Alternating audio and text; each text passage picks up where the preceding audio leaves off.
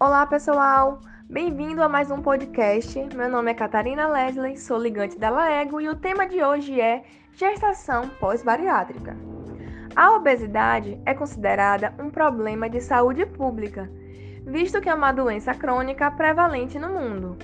De acordo com a Organização Mundial da Saúde, a OMS, no ano de 2016, cerca de 1,9 bilhões de adultos com 18 anos ou mais foram afetados pelo excesso de peso, variando o índice de massa corpórea entre 25 a 29, dos quais 39% pertence ao sexo masculino e 40% pertence ao sexo feminino. As indicações de controle da obesidade se baseiam em procedimentos nutricionais, físicos e cirúrgicos. No aspecto cirúrgico, a mais comum é a cirurgia bariátrica, CB, pois diminui a incidência de comorbidades e complicações relacionadas à obesidade. Também diminui a ocorrência de complicações neonatais em gestantes, como diabetes gestacional e hipertensão.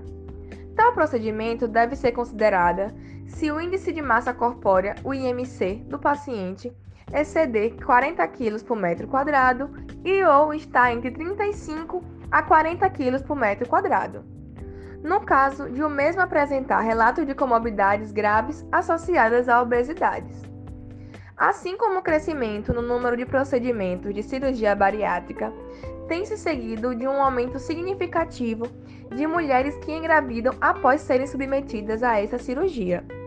Com isso, a gravidez pós-procedimento de CB pode aumentar risco de comorbidade e ou mortalidade materna, sendo então necessárias orientações clínicas e um manejo nutricional específico para aquelas pacientes que desejam uma gestação pós-procedimento de CB.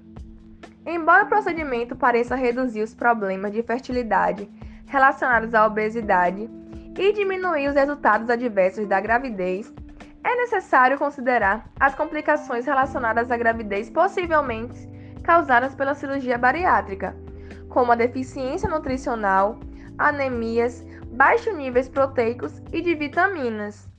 Mulheres com a idade fértil que já apresentam um histórico de cirurgia bariátrica, é necessário um acompanhamento fixo nutricional na pré-concepção, bem como um aumento no monitoramento do feto, na avaliação nutricional e no acompanhamento glicêmico durante todo o período gestacional.